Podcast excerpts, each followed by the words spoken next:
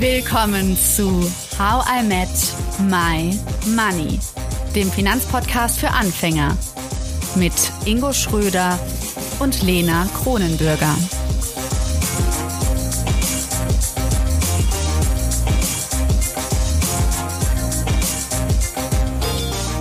Hallo Ingo. Hallo Lena. Wir haben es letzte Folge schon angekündigt. Wir sprechen heute über Trommelwirbel. Versicherung. Versicherung. Sehr gut, Ingo, das ist gleichzeitig. ja, also zur Einordnung. Grundsätzlich in dieser Folge werden wir über Versicherungen allgemein sprechen und konzentrieren uns dann auf Haftpflicht und Risikolebensversicherung. Und nächste Folge geht's dann ausschließlich um die BU, die Berufsunfähigkeitsversicherung. Und das machen wir nicht alleine, sondern mit dem Experten René Leaho. Hallo René. Hallo, grüß euch. Moin moin. Hi. René, du bist Honorarberater, ebenfalls wie Ingo Marciano bei Maiwerk. Das heißt, ihr beiden seid Kollegen. Korrekt. Und du bist Finanzcoach. Außerdem habe ich noch eine Gemeinsam Gemeinsamkeit bei euch dreien gefunden. Ähm, ihr liebt alle drei Tennis spielen. Jetzt bin ich mal irgendwie gespannt. Ingo, willst du sagen, ist, ist René der Beste von euch dreien? Das kann ich gar nicht mehr bewerten. Also ich glaube, in der Jugend war es auf jeden Fall. Da kann ja René gleich noch ein bisschen was zu erzählen. Aber da, da kannten wir uns ja noch gar nicht. Ähm, da ich ähm, mehr zugucke und höre, was die beiden so an Stories zu erzählen haben, ähm, müsste René das erzählen. Aber ich glaube, vom Niveau her sind die beide ganz ähnlich. also Marciano und René. Aber René, wie ist es denn? Ah, die Frage ist tatsächlich tricky. Also ähm, ich habe das Gefühl, gerade in den letzten Jahren, dass Marciano da ein bisschen vorbeigezogen ist. Ähm, wir haben so viel gar nicht miteinander gespielt. Aber wenn man sich anguckt, wie die Ergebnisse waren in den letzten Jahren, gerade bei den Mannschaftsspielen, war er da wirklich sehr erfolgreich. Und ähm, ich glaube, aktuell ist er einfach da eine Ecke, eine Ecke besser. Könnte noch ein bisschen diskutieren, auf welchem Platzbelag, aber ich muss da leider den Hut ziehen, da hat er, hat er echt ein paar Schritte nach vorne gemacht, ja. So, ihr könnt das ja noch untereinander austarieren, wer jetzt der Beste ist. Ähm, ihr schlagt mich und anscheinend auch Ingo auf jeden Fall in Längen. Aber René, du bist nicht nur leidenschaftlicher Tennisspieler, du bist auch, und da musste ich erstmal nachgucken, was das überhaupt bedeutet, Experte für biometrische Risiken. Also wenn ich das richtig verstanden habe, für versicherbares Risiko, welches eben zum Beispiel, weiß ich nicht, das Leben einer versicherten Person oder den Lebensunterhalt betrifft. Und darunter zählen zum Beispiel auch diese BU-Versicherungen, die ich eben angesprochen habe. Was zählt noch darunter, René? Genau, also es geht also hier wirklich um den Bereich Gesundheit, könnte man sagen. Das heißt, es sind Themen wie halt eine BU-Versicherung, eine schwere Krankheitenversicherung, genauso wie Grundfähigkeiten, also alles, was mehr oder weniger mit dem, dem Leben und auch äh, der Gesundheit zu tun hat. Mhm. Mm, wir sprechen ja heute ganz grundsätzlich erstmal über Versicherung. Wie ist es so, wenn du Leuten erzählst, was du beruflich machst? Wie reagieren die da? Sind die ganz angetan oder denken die, oh nein, Versicherung? Ja, ist totale Begeisterung da.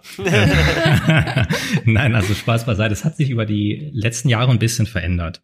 Weil ich glaube, wir alle haben ja im Vertrieb gelernt und da war es schon mehr versicherungslastig und ähm, es ist nicht so gewesen wie heute, dass man halt äh, sagt, okay, man ist Honorarberater, weil das ist vielmehr das, was ich mittlerweile erzähle. Und da kommt vielmehr auch die Frage, ähm, was ist das eigentlich? Oder ähm, kannst du mal ein bisschen mehr darüber erzählen? Und dann erläutere ich eigentlich, was wir tun, also den finanziellen Angelegenheiten beraten, auch zum Thema Versicherungen logischerweise, aber halt das System erklärt, also dass wir keine Abschlussgebühren und Provisionen erhalten für den Abschluss und deswegen auch da einfach transparenter oder neutraler sind und dann nimmt das alles eine ganz andere Wendung. Dann erzählen die Leute auch so ein bisschen. Ja, und fragen auch nach, ach krass, sowas gibt es, das kannte ich gar nicht. Und sind dann auch viel offener. Ne? Oder erzählen auch gerne mal, ach ja, ich habe auch ganz viele Versicherungen abgeschlossen. Könnt ihr denn sowas eigentlich auch prüfen? Ja, weil auf einmal da der Dienstleistungsaspekt da ist und nicht eher, ich sag mal, böse gesagt, der Verkaufs, die Verkaufsabsicht.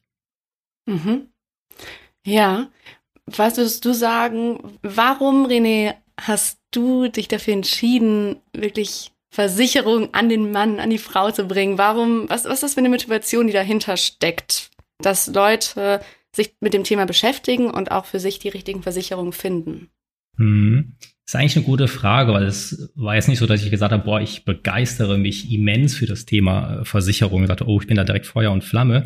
Das hat sich mit der Zeit einfach so ergeben. Ähm, es ist viel mehr, also was interessiert mich eigentlich dabei, es sind eher die Geschichten dahinter.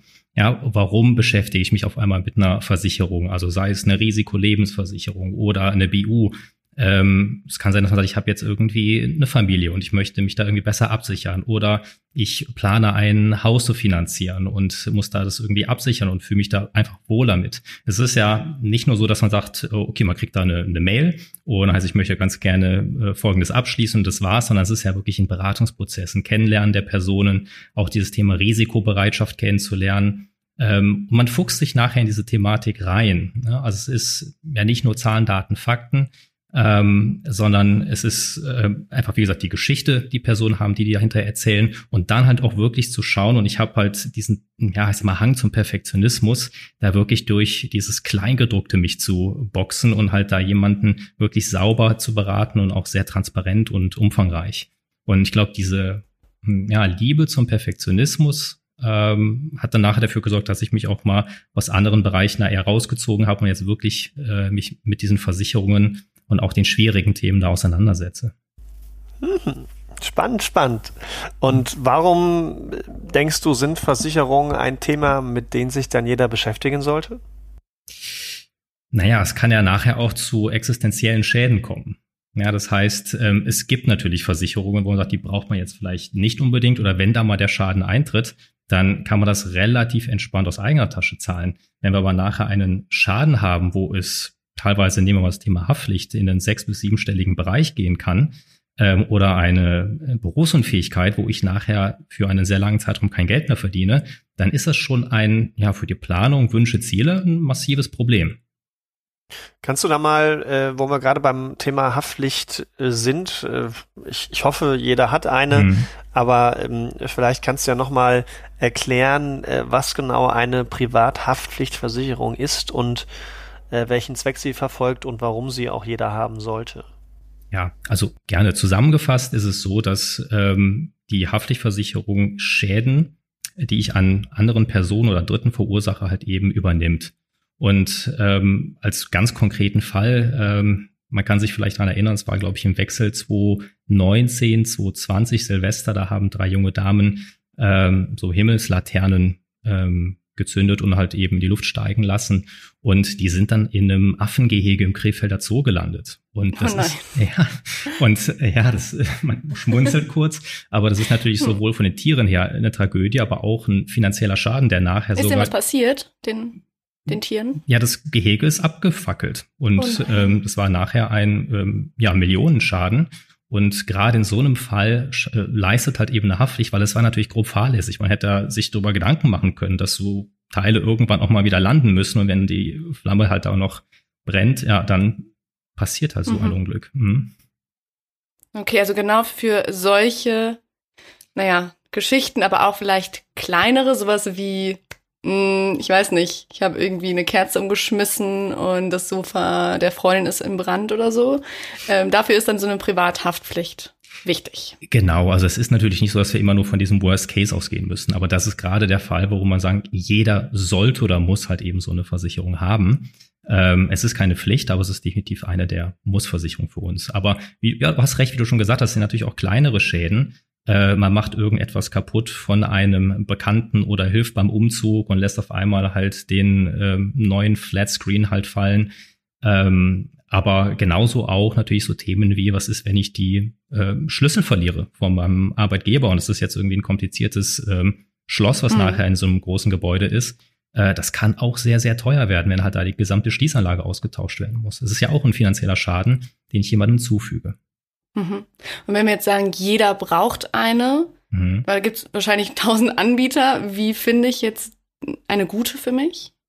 Ja, jetzt fängt es an, tricky zu werden. Also ähm, es gibt natürlich verschiedene Möglichkeiten. Auf der einen Seite kann man sich an den unabhängigen Berater wenden. Das heißt, auch über uns als Honorarberater wäre es möglich, halt eben eine Beratung zur Haftpflicht entgegenzunehmen. Man muss aber hier ehrlicherweise auch so ein bisschen schauen, lohnt sich da ein Honorarberater, der halt am besten Fall fairerweise mit äh, Pauschalhonoraren oder im Stundensatz arbeitet Ähm, oder reicht es da vielleicht sogar aus, zu einem vertrauensvollen Versicherungsmakler zu gehen oder vielleicht sogar über Check24 ähm, sich verschiedene ähm, sagen wir, Leistungsdarstellungen ähm, anzuschauen und sagen, ich suche mir hier eine sehr leistungsstarke Versicherung raus äh, und es passt soweit.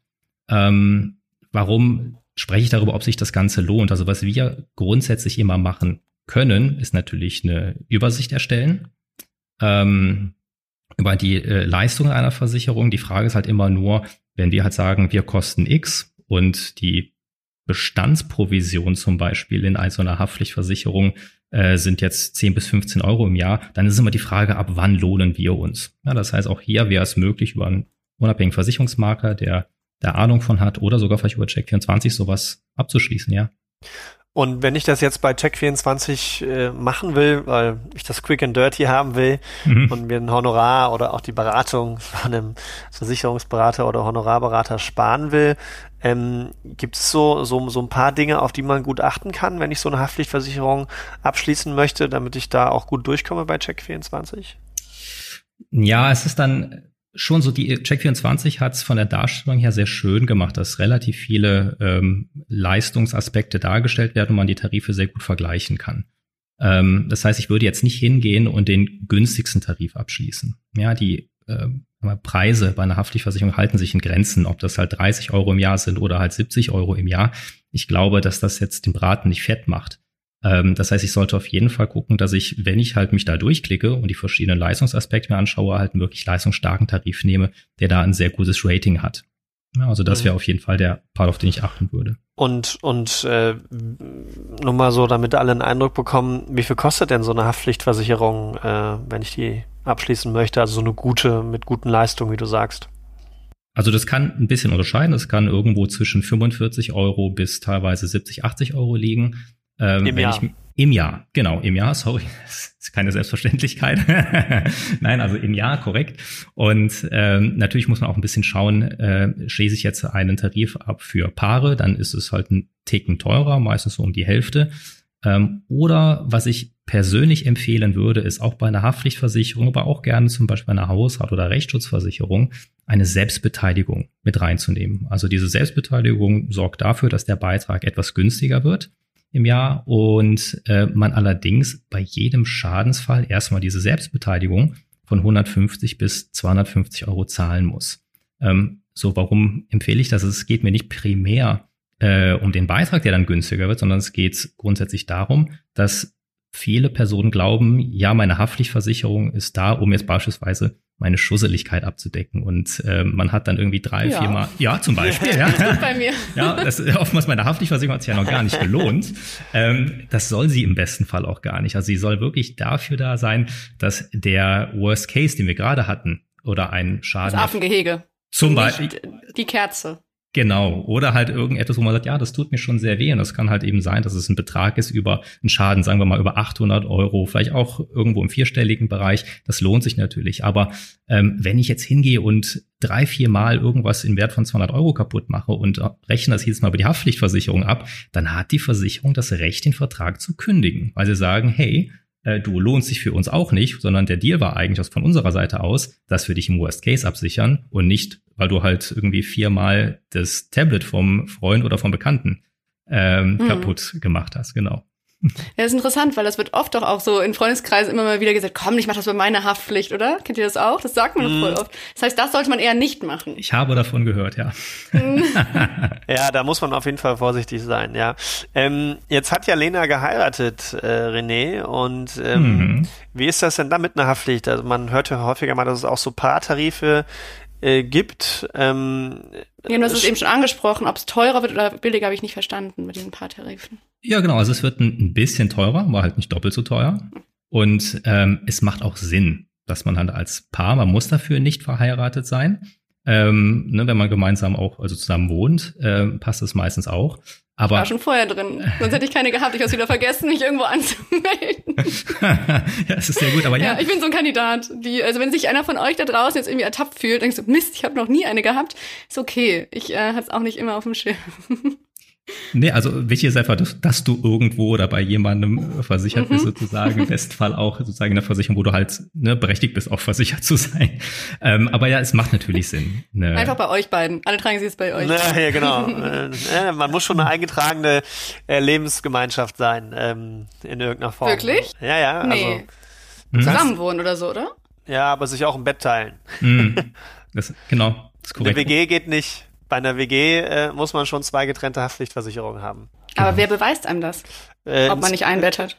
Ja, indem die bei dir persönlich vorbeikommen und schauen, ob da zwei Wetten sind. Dann musst du Das könnte sein, Ingo, das könnte sein. spontan ein Bett rausschieben aus der WG, Lena. Obwohl, ich glaube, ihr habt ja hoffentlich nur eins. Ne? sollte das ja. Man könnte immer sagen, der andere schnarcht in der WG, deswegen haben wir so verschiedene Zimmer. Das ist Gästezimmer. Ja, okay.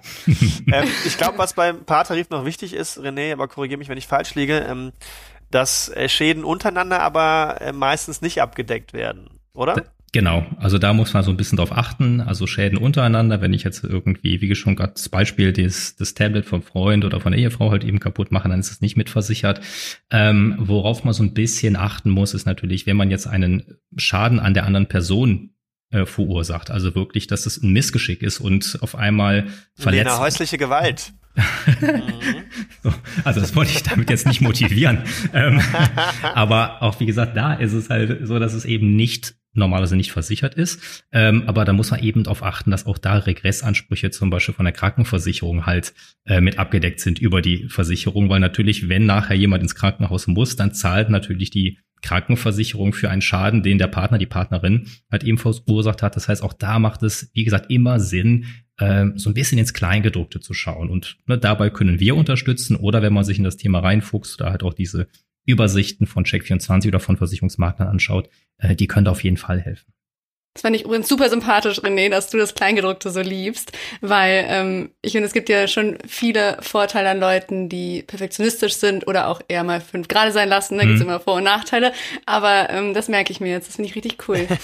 und was ich bei einer Haftpflicht auch immer ganz cool fand, ist, falls jemand keine Haftpflicht hat, Lena, wenn man das dann zu spät merkt oder deine Freunde das zu spät merken, die dir aber einen Schaden zufügen, dann würde bei einer guten Haftpflicht deine Haftpflicht erstmal äh, das übernehmen und sich das dann von den Personen, die eigentlich dafür leisten müssen, wiederholen. Und sie wehrt auch unberechtigte Ansprüche ab. Ich hatte das nämlich mal.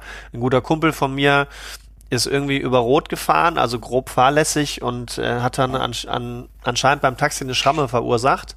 Der Taxifahrer hat sich aber erst drei Monate später gemeldet und dann war da eine riesen Beule drin, die nie im Leben von ihm war. Also der wollte ihn so ein bisschen betuppen und dann mhm. hat die mhm. Versicherung tatsächlich äh, diesen falschen Anspruch gegen ihn, was ja sonst ein Haftpflichtfall gewesen wäre, abgewehrt. Also das kann auch schon, wenn man selbst jetzt keinen Schaden verursacht, sondern was verursacht bekommt, auch schon sinnvoll sein, so eine Haftpflichtversicherung zu haben, weil die sich dann auch automatisch um den Rechtsbeistand kümmert. Mhm. Ähm, das kann dann auch mal von Vorteil sein. Ähm, René, wie ist das denn äh, bei Kindern und Tieren? Sind die da auch mit drin? Ähm, also wie gesagt, es kommt auch da wieder so ein bisschen drauf an. Also ähm, was ich den Tierhaltern auf jeden Fall empfehlen würde, also gerade Hunden ist halt eben eine separate Tierhalterhaftpflicht, ähm, weil das halt jetzt nicht dabei ist. Wenn ich jetzt halt einen Hund habe und der einen Schaden verursacht, macht definitiv da halt eben Sinn, äh, eine separate Tierhalterhaftpflicht zu versichern äh, oder abzuschließen. Und bei Kindern ist es so, dass äh, in den meisten Tarifen oder in guten Tarifen sind deliktunfähige Kinder mit dabei. Das heißt, solange sie unter sieben sind, sind sie meistens mitversichert. Ähm, aber auch da macht es wieder Sinn, halt reinzuschauen, ähm, ist es im Vertrag mit drin oder nicht. Ansonsten ähm, macht immer die Erweiterung auf einen Familientarif ähm, ja, ist zu empfehlen, äh, weil es nachher nicht selbstverständlich ist, ist, dass die Kinder, sobald sie halt eben äh, nicht mehr deliktunfähig sind, halt mitversichert sind. Also da muss man schon drauf achten ähm, und halt eben auch zu schauen, äh, wie lange sind meine Kinder eigentlich versichert, wenn ich sie in der Familienhaftpflicht habe. Meistens ist es so, dass es äh, die Kinder noch bis zum Erststudium noch mit dabei sind. Kann aber durchaus sein, wenn sie den Studiengang nachher wechseln, dass sie dann irgendwie rausfallen. Das heißt, auch hier bitte äh, immer noch mal bei der Versicherung nachfragen oder im Kleingedruckten nachschauen, ähm, wie lange ist so eine Person eigentlich versichert. Achso, und Ingo. Ich ruf dich jetzt mal an, René, wenn ich das Kleingedruckt Nee, also. Nein, nein. ich lese das ja auch jetzt nicht als gute Nachtgeschichte und denke so, boah, war das heute spannend. Ich habe irgendwie auf Seite 31 eine, äh, irgendein Wort gefunden, was vorher nicht mit drin war. Also so ist es der, nicht. Der René Gute Nacht Versicherungsgeschichten-Podcast. Das wäre das wär echt ein guter Podcast. Das auch. Kleingedruckte. Und Weil es so langweilig ist, dass alle einschlafen, oder was? ja. oh, das ist eigentlich eine gute Idee. Und, und, und mit einer schönen Stimme, wie du sie hast, René, wäre das doch super. Oh, danke.